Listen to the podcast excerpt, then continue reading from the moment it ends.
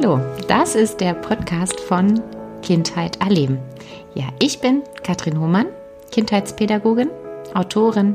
Ich promoviere zurzeit im Bereich der Psychologie, habe selbst zwei Kinder und ja, beschäftige mich äh, mit allen Fragen rund um das Aufwachsen und Leben mit Kindern in der Familie sowie in Kitas und Schulen. Ich freue mich, dass du hier bist, denn mit euch gemeinsam möchte ich neue Wege einschlagen und Teufelskreise in Engelskreise verwandeln. Ja, hallo zur 20. Folge vom Podcast von Kindheit erleben. Hm, jetzt gab es wirklich eine längere, ich würde fast sagen, Sommer-Corona-Pause. Und ich habe mich sehr gefreut, dass ich die ein oder andere Anfrage bekommen habe, wann es denn nun endlich weitergeht. Und ja, jetzt geht's weiter und ich habe auch ein paar Termine in den nächsten Wochen mit spannenden Themen für euch. Und muss aber ehrlich sagen, dadurch, dass ich jetzt mein erstes Buch geschrieben habe, was doch einfach eine größere Herausforderung ist und war, als ich angenommen hatte. Und das zweite in den Startlöchern steht, sowohl ähm, die Kinder da sind, der Job, die Promotion. Ja, ging jetzt einfach ein paar andere Dinge vor. Ich habe mich gefragt, welches Thema möchte ich heute bearbeiten? Welches Thema soll die 20. Podcast-Folge begleiten? Und ich habe mal in die Klickzahlen vom Blog geschaut und seit Monaten hat wirklich die meisten Leserzahlen, die meisten Klickzahlen der Text über mein Kleinkind Haut. Was kann ich tun? Ich dachte halt zu Anfang, dass das an Corona und dem Zuhause liegt, dass die Kinder mehr mit, ja, vielleicht den Eltern, Geschwistern zusammen waren, dass der Text immer und immer wieder aufgerufen wurde. Aber tatsächlich auch jetzt äh, hält, hält es sich und das Interesse am Text ist nach wie vor relativ groß. Daher für alle, die es noch nicht gelesen haben oder davon noch nicht genug haben, ähm, widme ich mich der 20. Podcast-Folge genau diesem Thema. Mein Kleinkind Haut. Ja, ich werde der Frage auf den Grund gehen, wie, inwiefern die Entwicklung des Kindes das Hauen beeinflusst, warum Aggressionen entstehen, welche Rolle die Bedürfnisse dabei spielen, welche Motive es für Ärger gibt, ja, und letztlich auch, was können wir tun, um das Kind in dieser Situation bestmöglich zu begleiten weil ja, wir hätten gern alle, und das weiß ich aus der Praxis, so sehr diesen Ausknopf, der uns allen ein bisschen mehr Harmonie und Sonnenschein schenkt. Und wenn wir aber ehrlich sind im Alltag, ja, gibt es Konflikte und die sind richtig gut und richtig wichtig. Und ich glaube, das ist so eine erste Grundeinstellung zu dem Thema, nicht zu sagen, hey, wir wollen alle immer Best Friends sein und uns in den Arm liegen und alles soll toll sein. Nein, tatsächlich lernen wir alle, alle Menschen, jung und alt, durch Konflikte, durch Reibung und meistens, das können wahrscheinlich auch viele von euch bestätigen, läuft es danach wieder viel, viel runder, viel besser. Und so eben auch in diesen Situationen, wenn wir ja sie zu nehmen wissen und nicht total überfordert und ohnmächtig in den Situationen sind und kopfüber, sage ich jetzt mal, mit explodieren, dann ist es natürlich schwierig. Ja, wie kam ich auf das Thema? Tatsächlich bekomme ich ja doch ähm, regelmäßig Leseranfragen, Leser- und Leserinnenanfragen. Und eine Mutter fragte mich schon vor einigen Monaten, dass ihr einjähriger, lebhafter, intensiver Sohn äh, ja in diversen Situationen haut, ja, Dinge entreißt ähm, und ja, einfach ein bisschen anders reagiert, als sie sich's wünschen würde. Sie beschreibt ihren Sohn als besonders bewegungsaktiv, selbstbewusst und im Umgang mit anderen Kindern zeigt er sich eher schüchtern. Aber wenn es dann zu so einem Moment kommt, zu so einem zu nahen Moment, dann ja, reagiert's, reagiert er mit äh, Beißen und Hauen. Genau, dazu erstmal zu allerallererst finde ich es immer so wertvoll und wichtig, dass wir uns über diese Handlung der Kinder Gedanken machen, dass wir dem einfach Raum schenken und es nicht einfach abtun, sondern einfach schon allein dieses darüber nachdenken, sich nochmal belesen und zu schauen, hey, was ist denn da los und wie kann ich begleiten, ist einfach schon der beste und wichtigste und tollste Schritt. Und genau, ihr wisst, ähm, dass ich versuche immer ein Stück weit ähm, aus der Entwicklungstheorie was ähm, dazu beizutragen, aber auch ganz, ganz stark mich in das Kind einzufühlen, zu schauen, was sind da Hintergründe und uns eben selbst auch Einfühlsamkeit zu schenken und zu schauen, wie wir uns stärken können, um die Situation bestmöglich zu begleiten, zu unterstützen und dem Kind eben Halt zu geben. Ich frage mich in dem Zusammenhang auch immer, warum Kinder aggressiv reagieren. Welche Auslöser gibt es dafür? Welche Bedürfnisse haben sie? Und was führt zu diesem abwehrenden Hauen oder generell zu dieser Handlung des äh, aggressiven Impulses? Und nicht zuletzt, wie gehen wir selbst mit Wut und Aggression um? Und das ist tatsächlich ein unglaublich komplexes Thema, mit dem ich ja nun auch gerade ein Buch gefüllt habe und wozu es so viel zu sagen gibt. Wichtig, die Entwicklung des Kindes im Blick zu haben. Das ist erstmal ein ganz wichtiger Punkt, der uns dabei hilft zu verstehen, wo steht das Kind und welche Erwartungen habe ich an das Kind und sind diese Erwartungen denn überhaupt gerechtfertigt? Kann das Kind diese Erwartung überhaupt kognitiv, entwicklungstheoretisch schon erfüllen? Und ähm, bei dem Beispiel ging es ja um einjähriges Kind und da ist wirklich schön und wichtig zu schauen, wo steht das Kind. Also im zweiten Lebensjahr passieren einfach so weitreichende Fortschritte in der Grob- und in der Feinmotorik, aber auch in der sprachlichen Entwicklung des Kindes. Und die Kinder verstehen natürlich schon immens viel, können sich aber noch lange nicht kommunikativ so ausdrücken, wie sie es gern möchten. Und natürlich greifen sie dadurch auch zu anderem Verhalten, zu anderen Impulsen, zu anderen Handlungen, als sie später es tun werden, wenn ihre Sprache weiter fortgeschritten ist. Dann passiert in diesem Alter, wie ich gesagt habe, eben grob Feinmotorik ganz viel. Das heißt, der äh, Entdeckungsradius erweitert sich Stück für Stück.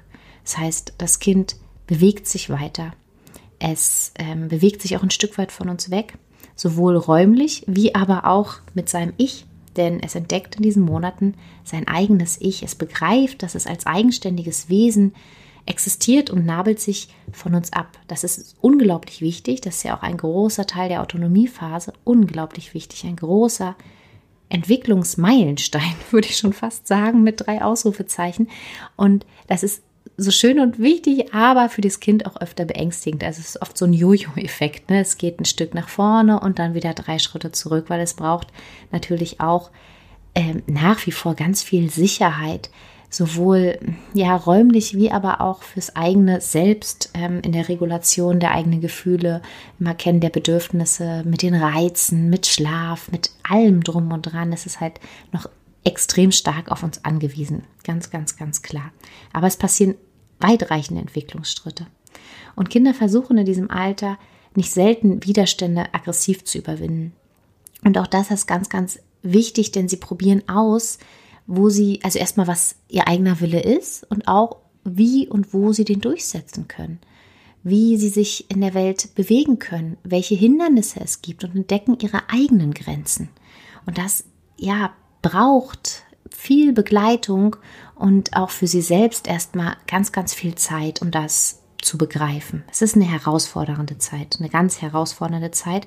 Und das Kind, klar, gerät dadurch auch immer wieder an eigene Frustrationspunkte. Und das ist immens normal. Das ist einfach total normal und natürlich. Also das sei erstmal vorweg gesagt, dass das nichts ist, was nicht auftritt. Es tritt ähm, bei einigen Kindern stärker auf, häufiger auf, bei anderen weniger. Und das ist auch wieder auf unzählige ähm, ja, Dinge zurückzuführen, auf den Charakter, auf die Entwicklung, auf ähm, das Alter, auf das Temperament, auf die Gefühlsstärke, auf die äh, Risikofaktoren, die es erlebt, auf die Vorbilder, auf ja, den Kommunikationsspielraum.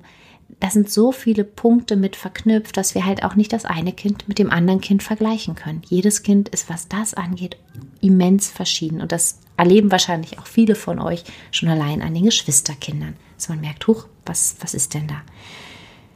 Ja, Kinder haben in dem Alter einfach einen extremen Explorationsdrang und sie möchten mit großer Motivation Neues aufspüren und erreichen. Wenn sie dabei unterbrochen werden, ihr könnt es euch vorstellen, reagieren Kinder in der Regel auch unterschiedlich stark, aber sie reagieren in der Regel und ähm, das nicht mit wenig Verärgerung. Also viele zeigen sich wirklich extrem verärgert. Und ja, man kann auch auf jeden Fall sich ganz doll merken, dass Aggression, Hauen, Beißen, Schubsen oder was auch immer nie aus heiterem Himmel passiert. Es sind immer Ursachen, es sind immer Auslöser dafür da, dass ein Kind reagiert. Immer.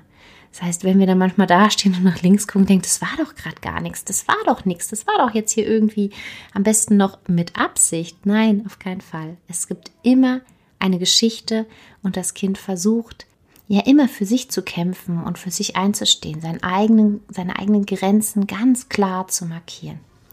Und wenn wir sowas wahrnehmen, sind Kinder ähm, ja weniger auf Erwachsene angewiesen, die äh, ja jetzt strafen, das Kind zur Seite nehmen und sagen, oh, so geht es jetzt aber nicht, hör auf damit. Sie brauchen vielmehr Übersetzer. Sie brauchen uns als begleitende Übersetzer, die, wie Katja Saalfrank so schön sagt, Tiefsee tauchen und ergründen, was da gerade passiert ist, um dem Kind dann zu helfen, es zu begleiten, zu äußern, was es eigentlich ausdrücken wollte. Und da kann man ganz schön fragen, okay, was wolltest du denn gerade eigentlich sagen? Was war denn gerade dein Ziel? Um dann zu schauen, was ist denn da vorgefallen und was ist gerade nicht im Gleichgewicht, was ist gerade unerfüllt, dass es zu dieser Maßnahme greifen musste. Um dann wieder zu schauen, okay, was hättest du jetzt stattdessen tun können?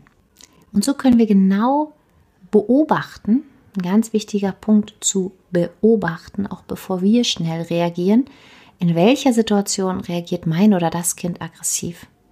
Wie äußert es das? Also wie, wie drückt es sich aus? Ne? Schon häufiger gesagt, es kann hauen, es kann beißen, es kann aber auch ganz, ganz leise werden und in sich ähm, selbst sich zurückziehen. Es kann anderen an den Haaren ziehen, es kann laut schreien. Also Aggressionen haben ganz unterschiedliche Formen. Und dann zu schauen, und zu beobachten, sich zusammenzupuzzeln, welche Situation ging dem voraus? Wurde es in seinem Tun, in seiner Handlung unterbrochen? Und ja, welches Bedürfnis können wir erkennen? Welches Bedürfnis sehen wir, was unerfüllt ist? Also es geht bereits im Kleinstkindalter bei aggressivem Handeln immer um die Verteidigung von etwas oder um das Erkämpfen von etwas. Aggression ohne Ursache aus reiner Boshaftigkeit gibt es nicht. Also auch wenn wir manchmal so aufploppen, boah, da ist doch gerade gar nichts gewesen und das war mit Absicht. Nein, absolut nicht. Boshaftigkeit können wir keinem Kleinstkind, keinem Kleinkind und selbst einem Vorschulkind nicht unterstellen. Wir können fest davon ausgehen, dass Kleinkinder, wie gesagt, nie in böser Absicht handeln. Ist etwas in ihrem System im Ungleichgewicht, oder in Vernachlässigung, dann machen sie damit aufmerksam.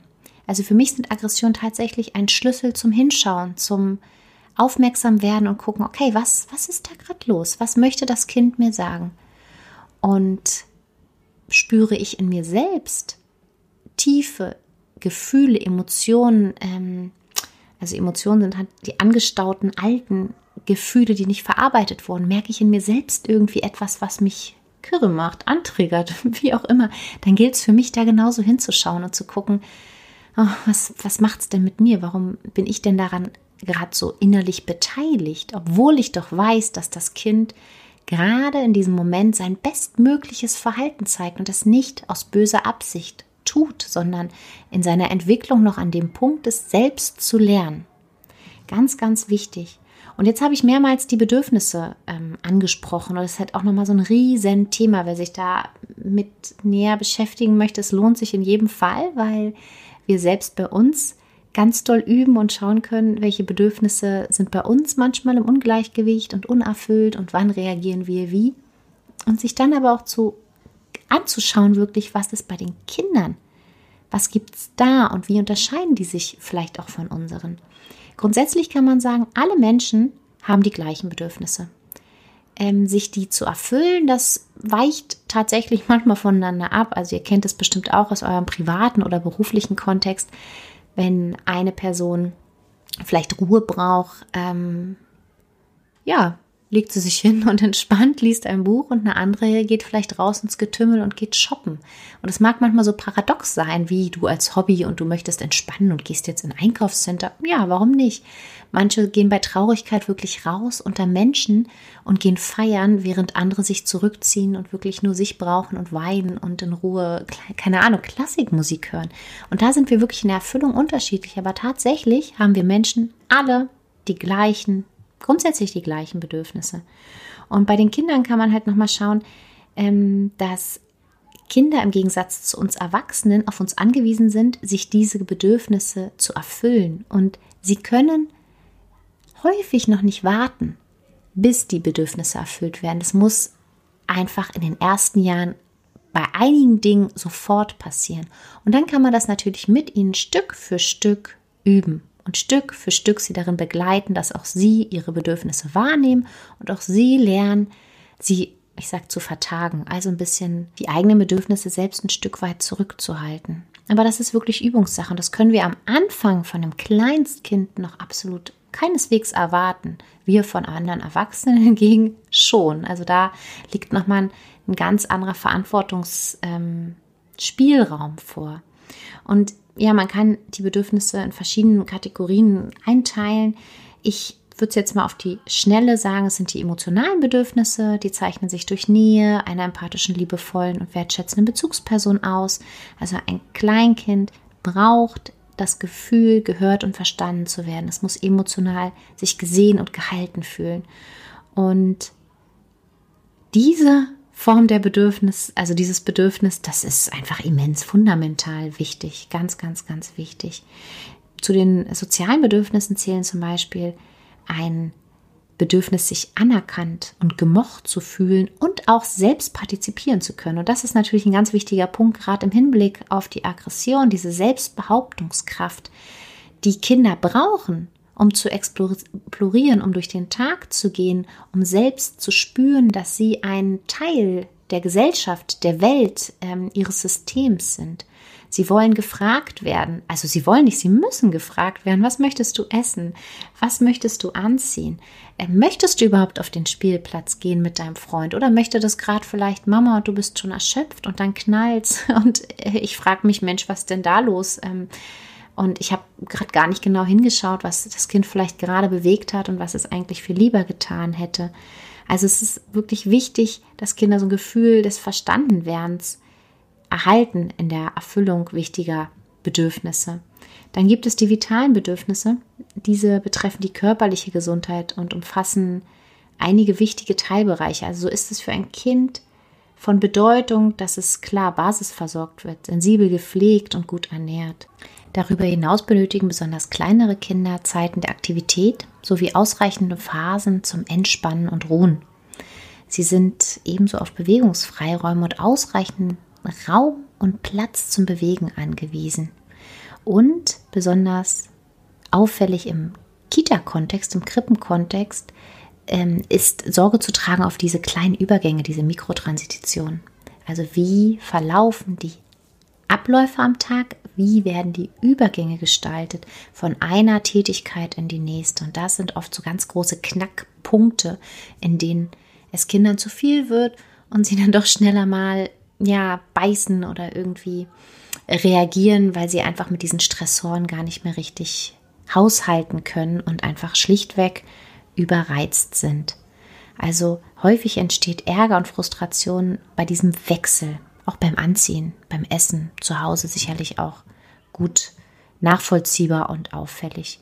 Ja, und dann gibt es noch die kognitiven Bedürfnisse, welche sich hier auf das Lernen und Denken beziehen. Sie stehen wiederum im Einklang, wenn Kinder sich auf Augenhöhe angesprochen und ihre nonverbalen Fragen verstanden werden. Also selbst die kleinsten Kinder, ne, weil immer denken kognitiv und ach ja, es geht dann später los. Nein, absolut nicht. Schon ganz, ganz, ganz früh, eigentlich seit der Geburt. Klar, sogar schon, wenn wir so wollen, im Mutterleib, aber ab der Geburt senden Kinder uns Signale und sie brauchen Erwachsene, ihre engsten Bezugspersonen, die diese auch angemessen verstehen und beantworten. Und nur dann fühlen sich Kinder ja richtig gesehen und im Gleichgewicht. Und ansonsten, klar, quengeln sie auch und machen sie auf sich aufmerksam. Sie benötigen Raum zum Erforschen und Entdecken und eine kindgerechte und abwechslungsreiche Umgebung. Eine Ja-Umgebung, wie ich auch immer gerne sage. Eine Umgebung, in der sie sicher explorieren können, ohne so viele Einschränkungen zu erhalten, so viele Neins. Es gilt wirklich die Umgebung, in der sich Kinder aufhalten, so vorzubereiten, dass es gar nicht zu vielen äh, Frustrationsanlässen kommt, weil das ist gerade im Kleinstkindalter total überflüssig und die gibt es in der Welt zu Genüge. Also unsere Welt ist einfach für Kinder häufig mit großen Frustrationen ähm, besetzt, wenn wir uns nur anschauen, ja, wie sind die in Kaufhäusern die Toiletten gestaltet? Wie, wo sind die Handläufe? Also eigentlich ist unsere Welt für, für uns Erwachsenen ausgerichtet, obwohl es keine Überraschung ist, dass es auch Kinder gibt. Und sogar ganz, ganz viele Kinder sind wirklich kleine, wenige Bereiche so, ähm, ja, gestaltet, sage ich mal, wirklich so gestaltet, dass Kinder sich dort frei und gut entwickeln können und ohne Einschränkung wirklich auch neugierig der Welt entgegenschauen können. In Anbetracht ihres Alters sind Kinder in der Lage, bestimmte Bedürfnisse für einen Moment zurückzustellen, aber sie machen wirklich deutlich auf sich aufmerksam, wenn sie sich unsicher und unwohl fühlen. Einige reagieren frustriert und verärgert und benötigen einfach eine liebevolle Unterstützung. Und in unserer Begleitung, in der liebevollen, feinfühligen Begleitung können sie ihre Schwierigkeiten erleben und gemeinsam neue Lösungswege entdecken. Und da soll es gar nicht darum gehen, dass wir alle Frustration vermeiden. Es geht eher darum, wie wir die Frustration mit den Kindern erleben. Das ist ein viel, viel ähm, wichtigerer Punkt, als es jetzt komplett in Watte zu packen. Da hat man ja manchmal so dieses Gefühl, ja, ich pack's doch nicht in Watte, wie jetzt nur eine Ja-Umgebung.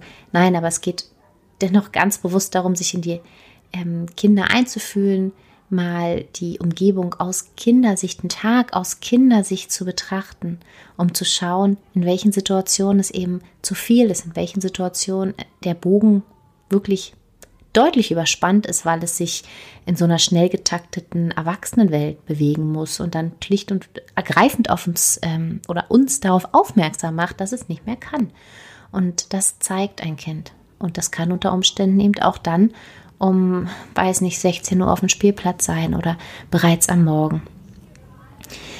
Ja, in unserem Eingangsbeispiel des einjährigen Jungen, der zu hauen beginnt, wenn ihm ein Kind zu nahe kommt, könnte es sein, dass vielleicht in dem Moment sein Bewegungsfreiraum in Gefahr ist. Oder vielleicht fühlt er sich auch bedrängt und braucht seinen eigenen Raum, also so einen Schutzraum. Für manche Kinder wirkt ein auf sie zukommen, also das Annähern anderer Kinder wie eine Bedrohung. Und da schützen sie sich. Und das ist weniger ein Geh du weg, ich möchte das nicht, sondern vielmehr ein Oh, ich muss mich schützen. Ich fühle gerade, dass das mir zu nah ist. Und ich ziehe hier ganz klar meine Grenze und das kann ich in dem Moment nur, indem ich dich ja manchmal ein bisschen, wie es für uns wirkt und aussieht, gewaltvoll von mir schubse.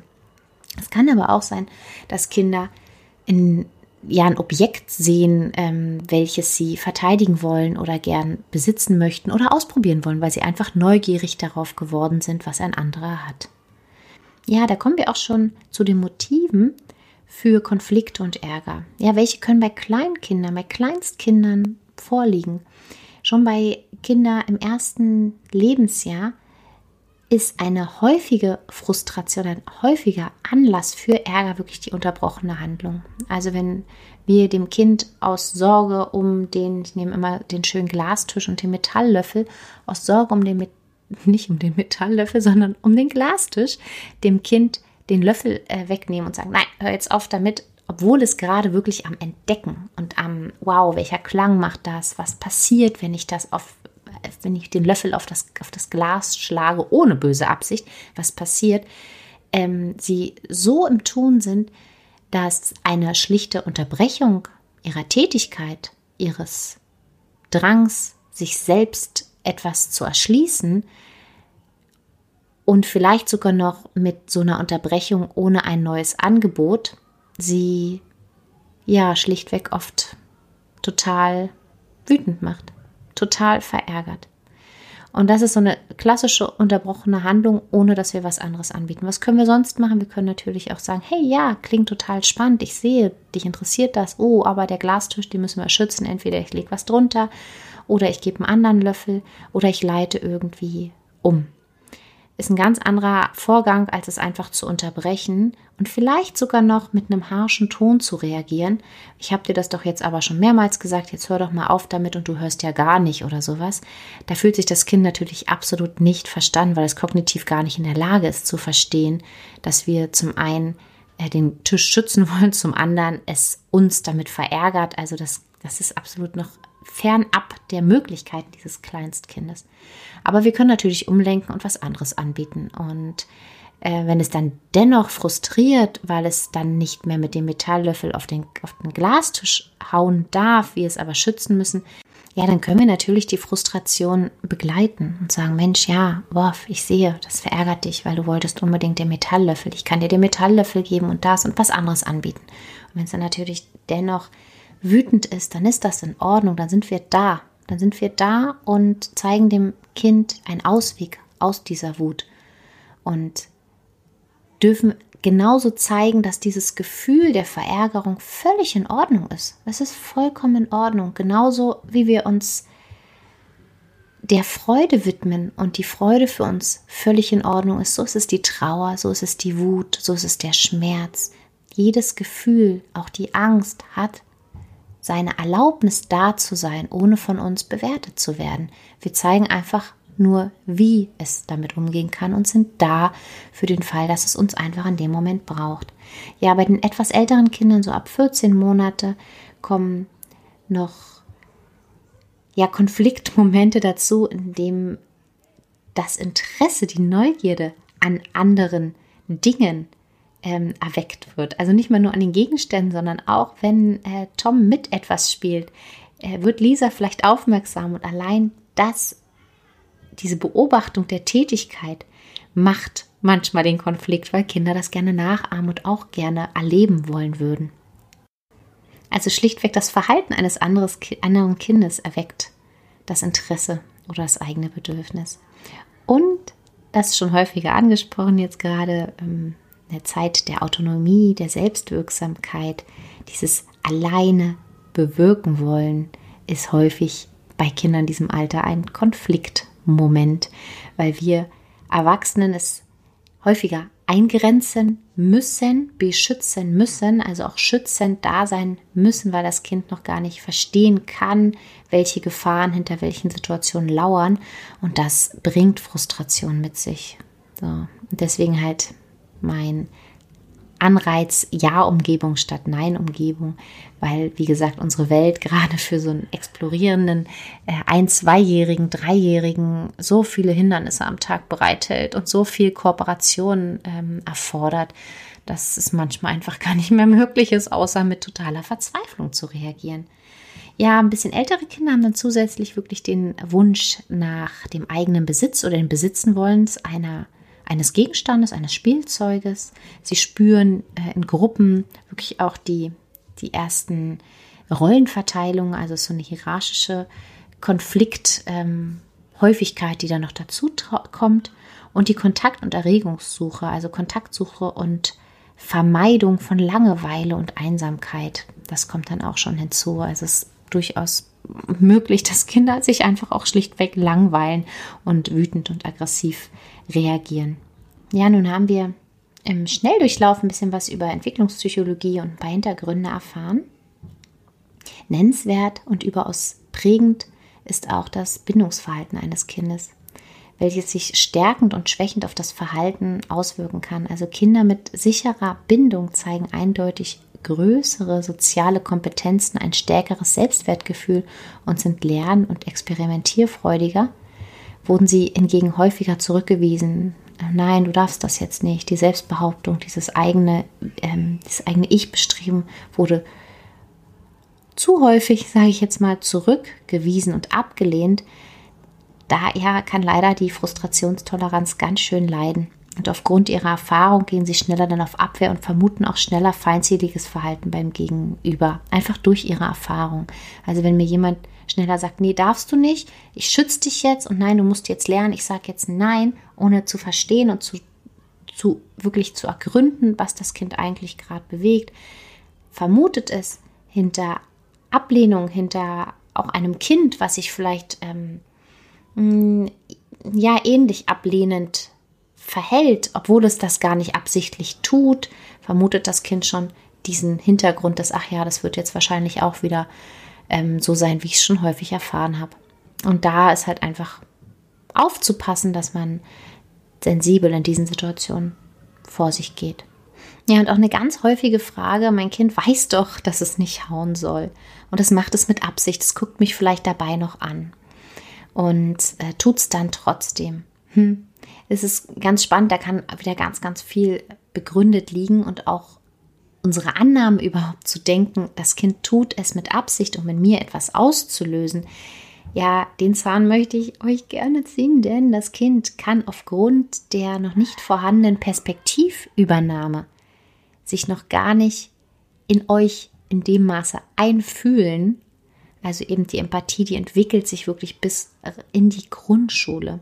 Und Kinder mit ein, zwei und auch drei Jahren tun vielleicht etwas, weil sie ein Ziel verfolgen und weil sie wissen, wenn sie das tun, kommen sie vielleicht an das Spielzeug. Sie haben das vielleicht beobachtet.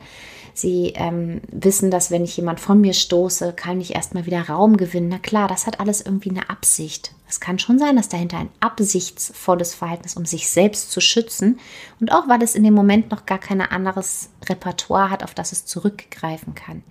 Was aber nicht ist, ist, dass es das tut, um in uns einen Schmerz auszulösen, weil es sich noch gar nicht in uns hineinfühlen kann. Und mich persönlich ähm, hat dieses Wissen schon früh in meinem Studium sehr entlastet, wenn ich Kinder dabei zugesehen habe und wusste, sie kämpfen gerade für sich. Sie tun es nicht, um jemand anderem boshaft weh zu tun und sie zeigen gerade ihr bestmögliches Verhalten. Das ist das, was es gerade kann. Und für alles andere bin ich da bin ich da, um es zu begleiten, um zu zeigen, wie es in wahrscheinlich 30 bis 100 bis 200 Malen ähm, versteht, Stück für Stück, wie es das anders machen kann und auch anders zum Ziel kommt, wie wir in der Gesellschaft, in einer gewaltfreien Gesellschaft uns das vorstellen und wünschen. Aber es kann sich definitiv noch nicht in uns einfühlen und ähm, wissen, dass Mama, Papa, äh, Pädagogin, wer auch immer wir sind in diesem Kontext, äh, ja, dann betroffen sind. Und hm. natürlich ist es wichtig, wenn es uns beispielsweise jetzt im Spiel beißt oder damit anfängt, dass wir ganz deutlich zeigen, dass das wehtut, dass es das einfach erfährt und nicht denkt, okay, es kriegt jetzt Aufmerksamkeit, dreimal lachen wir drüber und auf einmal ist es nicht okay. Das ist natürlich dann eine maßlose Überforderung für ein Kleinkind, einzuordnen, was ist denn jetzt, also was, was, was, was löst mein Verhalten denn aus?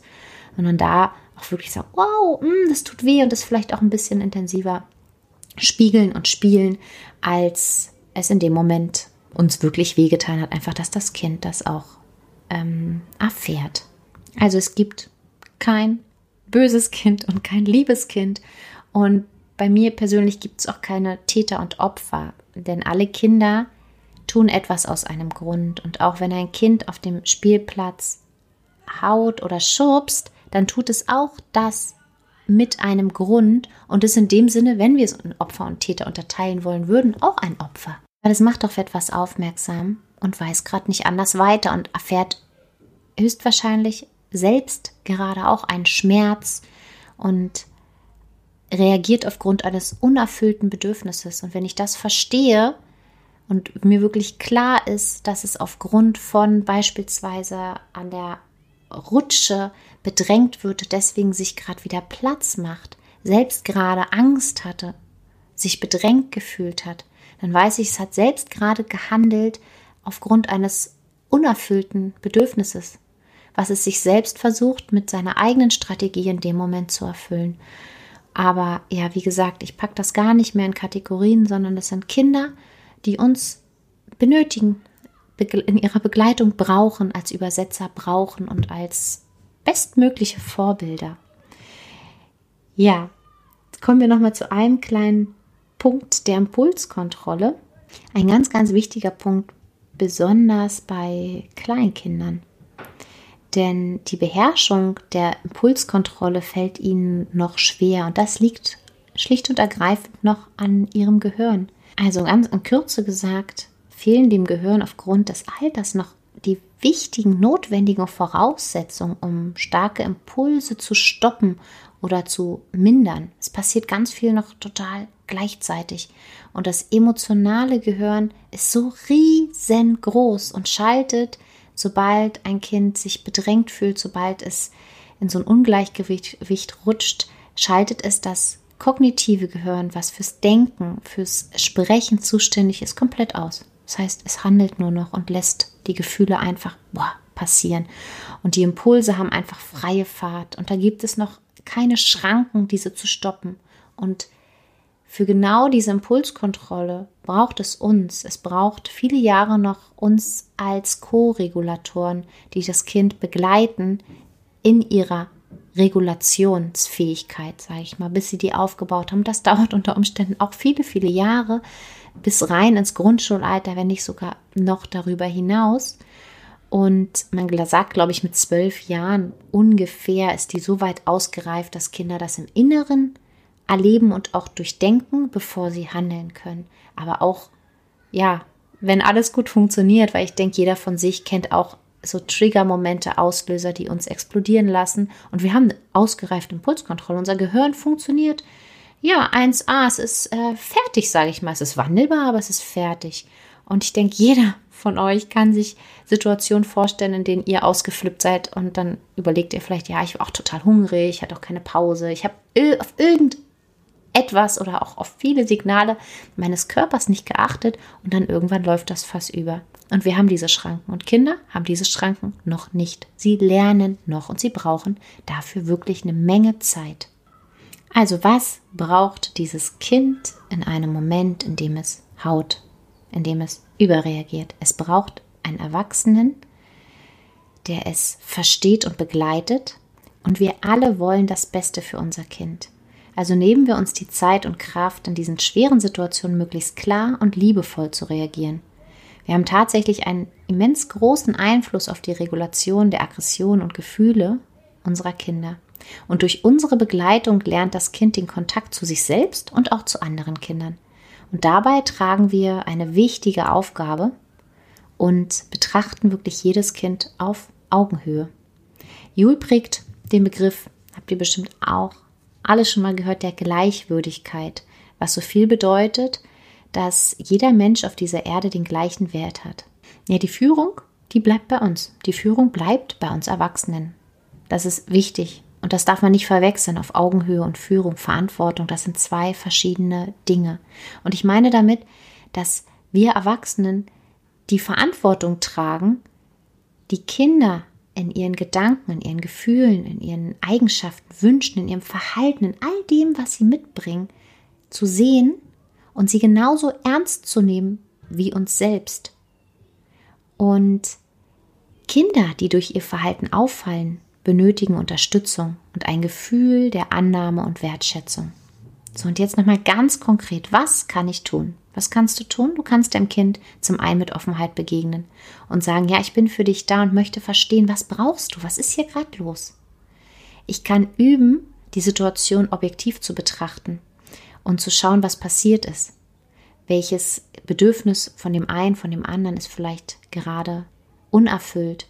Ich kann schauen, gerade beim Beobachten, was ging dem voraus und ich kann selbst üben, zu schauen, okay, sage ich jetzt wieder, naja, wahrscheinlich hat wieder der angefangen, ist ja immer so. Wenn ich da merke, huch, ich denke das, dann bin ich schon absolut nicht mehr wertfrei und tue dem Kind nichts Gutes, sondern da wirklich auch das aufzuspüren bei sich selbst und zu merken, nee, warte mal, ich gucke da jetzt nochmal genauer hin, weil sonst kann ich nicht feinfühlig mit dem Kind durch die Situation gehen. Ja, ich beobachte und beschreibe. Oft hilft es den Kindern enorm, wenn sie sich verstanden und abgeholt fühlen und durch uns wie durch ein Sprachrohr, nicht durch einen Polizist, nicht durch jemanden, der jetzt mal schaut, wie ein Jurist und eine Entscheidung fällt, sondern eher durch ein Sprachrohr wertfrei übersetzt zu werden. Also ich sehe, du bist ganz aufgebracht und wütend. Brauchst du etwas mehr Platz und möchtest deine Ruhe haben? Was ist hier gerade los? Also ich taste mich so ran, ohne zu sagen, so ist es. Oder ohne zu sagen, ui, jetzt hast du aber. Sondern zu schauen, ich sehe, hier ist gerade was los. Und wirklich mit meiner Sprache sanft hin und her zu schwingen und zu gucken und mich ranzutasten. und wirklich auch Raum zu geben, dass das Kind sich selbst noch mitteilen kann. Kinder werden von ihren Gefühlen überrannt und können in diesem Alter ihre Gefühle noch kaum sprachlich äußern. Das mir auch immer wieder sagen, um meine Erwartung runterzuschrauben und zu gucken, wo steht das Kind und was erwarte ich gerade und ist das überhaupt noch ähm, fair? Ist das überhaupt möglich? Was kann ich noch tun? Natürlich das Kind vor Gefahren und vor Schmerz schützen. Das bedeutet, ich gehe dazwischen, wenn sich zwei doll streiten, wenn Gewalt passiert, wenn Aggression passiert, die kann leise, laut sein, ganz egal. Ich gehe dazwischen und schaue, dass kein Kind verletzt wird.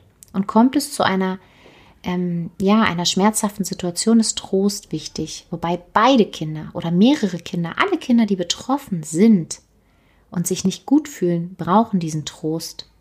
Und da auch wieder aufzupassen, dass ich nicht bewerte und sage, ich gebe dem einen jetzt mehr Trost, weil der angefangen, äh, weil der andere ja angefangen hat.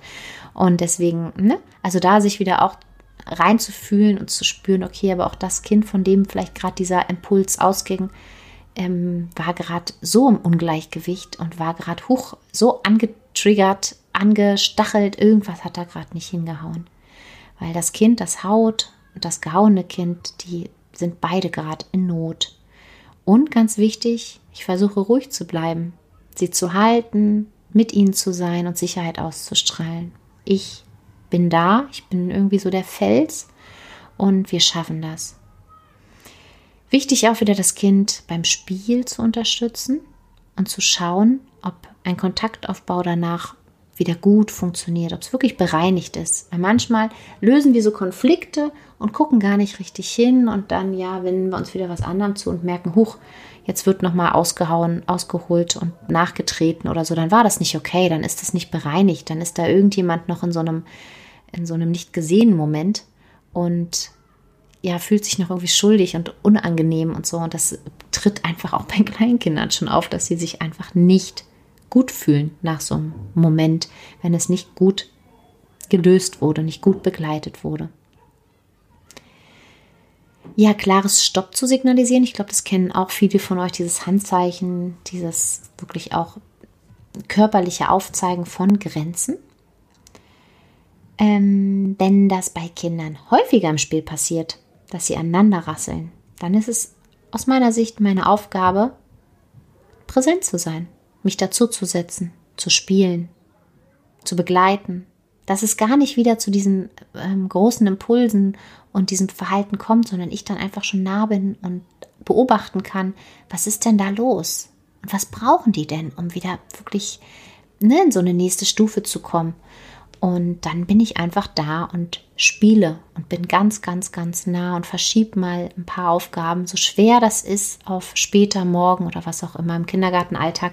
Wirklich kann ich auch mein Angebot streichen lassen und sage, ich setze mich wirklich einfach dazu. Es ist schwer, aber es ist wichtig und genauso auch unter Geschwistern, sich dann einfach dazu zu begeben und mal richtig mitzuspielen und zu schauen. Hm ja, wenn ihr selbst bei euch Erschöpfung und Stress spürt, dann sorgt unbedingt für euch. Denn nur wenn es euch gut geht, könnt ihr geduldig bleiben. Und Kinder brauchen euch leider gerade in diesen turbulenten Phasen als äh, ja kleine Buddha, die sehr, sehr geduldig mit ihnen durch die Situation äh, schwingen. Also daher gebt Acht auf euch, weil die Phasen die aggressiven, gewaltvollen äh, Situationen sind unglaublich anstrengend für uns auch, definitiv. Aber sie brauchen, wie gesagt, uns als Co-Regulatoren, als Vorbilder, denn ja, ihr wisst es, nicht das, was wir sagen, ist entscheidend, sondern das, was wir tun. Und so wie wir Konflikte lösen, so werden Kinder sich das auch abgucken und Konflikte lösen. Also lösen wir sie, indem wir sagen, jetzt ist Schluss hier und hör jetzt auf und hm, hm, können wir davon ausgehen, dass sich Kinder das abgucken und dann auch mit ihren Peers, mit ihren Freunden später ähnlich umgehen und das so lösen.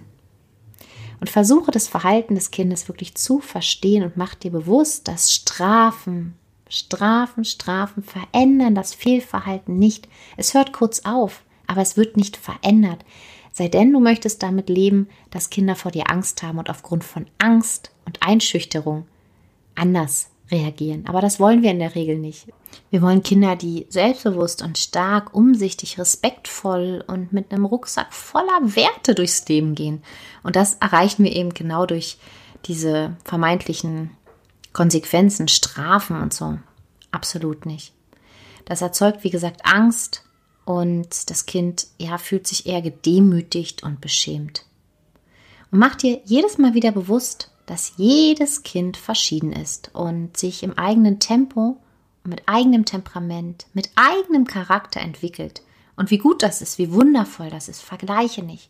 Spüre, wenn du vergleichst und ertappe dich dabei und merke, nein, Bruder, Schwester, Kind A, B, C aus der gleichen Gruppe, die sind alle verschieden und das darf so sein. Und ähm, ja, dazu vielleicht nochmal so einen kleinen mm, ja, Reminder, würde ich sagen. Wenn du mitkriegst, dass du vergleichst, stell dir doch mal vor, wenn dein Partner, deine Partnerin zu dir sagt, Mensch, aber huch, meine Ex-Partnerin, mein Ex-Partner, boah, mit dem im Urlaub, das war mal total entspannt. Oder, oh, der konnte aber gut kochen. Das, bei dir schmeckt es ja so und so. Also dieses Vergleichen macht was mit jedem Menschen. Und bei Kindern denken wir oft, das pff, muss doch bei denen so wie Öl runterlaufen. Nein, tut es nicht, hinterlässt was. Und da wieder aufzupassen und das Kind wirklich mit all seinen Stärken und Fähigkeiten zu sehen. Ah, Stärken, Fähigkeiten fällt mir noch ein, auch so ein kleiner, hm, ja, so ein kleines Glitzerstaubsternchen, was ich gerne äh, bereitstelle, ist die rosa Brille. Also wirklich regelmäßig die mal wieder aufzusetzen. Und nicht nur, wenn es schön ist und die Sonne scheint, besonders dann, wenn es gerade ruckelt und regnet, immer mal wieder die rosane Brille aufsetzen und sich zu überlegen, hey, was, was macht mein Kind aus? Was macht mein Kind so besonders? Wo sehe ich, was, was kann es alles? Weil dieses ständige, ja, aber es hat jetzt wieder da gehauen, dann ist das passiert. Nein, nein, das ist ein kleiner Ausschnitt vom Tag. Es sind unzählige tolle Dinge, die das Kind, dein Kind jeden Tag tut. Und sich dem wieder bewusst zu werden, macht uns wieder viel freier und gibt uns die Möglichkeit, wieder mit viel mehr Liebe auch in Konfliktsituationen äh, zu begleiten und da zu sein und das Kind wirklich auch so zu sehen. Ja, besonders in diesen Phasen lohnt sich ein Blick auf all die wundervollen Dinge, die dein Kind so großartig macht. Es ist so randvoll mit Kompetenzen und braucht dich als Übersetzer, als Tröster, als Fels in der Brandung, als größten Fan und es braucht die Gewissheit deiner tiefen Liebe und Anerkennung. Ja, das war die Folge zu Mein Kleinkind haut, was kann ich tun? Das war nur so ein Bruchteil von diesem Ganzen, weil wie gesagt, das Feld ist immens groß. Ich hoffe, es war was dabei, was dir gut getan hat, was dir vielleicht in der nächsten Konfliktsituation wieder hilft, dein Kind ja, gewaltfrei, friedvoll mit viel Verständnis und Liebe zu begleiten. Wenn du mehr zu dem Thema willst, wie gesagt, es erscheint jetzt um Weihnachten 2020 mein Buch. Das ist randvoll, wirklich, und da sind nochmal alle diese Themen und noch viele weitere ausführlich erläutert. Du findest aber auch viel dazu bei Instagram, Kindheit erleben, bei Facebook bei Instagram auch mit dem Hashtag 21 Tage kindliche Aggression verstehen. Da sind auch noch Videos und Zitate und Texte. Auf dem Blog habe ich einige Artikel verfasst. In meiner Publikationsliste findest du auch Querpublikationen in anderen Fachzeitschriften, in anderen Fachartikeln. Und ich freue mich wie immer wirklich, also davon leben so die Podcaster und Blogger über so einen kleinen Kommentar. Also wenn du mir einen Gefallen tun möchtest, dann würde ich mich tatsächlich tierisch darüber freuen. Zum einen, wenn du den Podcast teilst, wenn er dir gefallen hat. Zum anderen aber auch, wenn du einen kurzen Kommentar bei iTunes hinterlässt. Also es geht leider nur so richtig in der iTunes-App, aber da äh, in der iTunes-App bei den Podcasts kurz sagen, hey, Podcast gefiel mir so, so, ähm, ja, das könnte ich mir noch vorstellen. Darfst auch gerne kritisch sein und ja, ganz ehrlich dein, dein Feedback hinterlassen. Aber das ist so unser Podcast-Lohn, würde ich jetzt mal sagen. Ich danke sehr fürs äh, Zuhören, fürs Dabeisein und verspreche, dass es jetzt wieder häufiger etwas von mir zu hören gibt. Bis dahin, alles, alles Liebe. Ciao.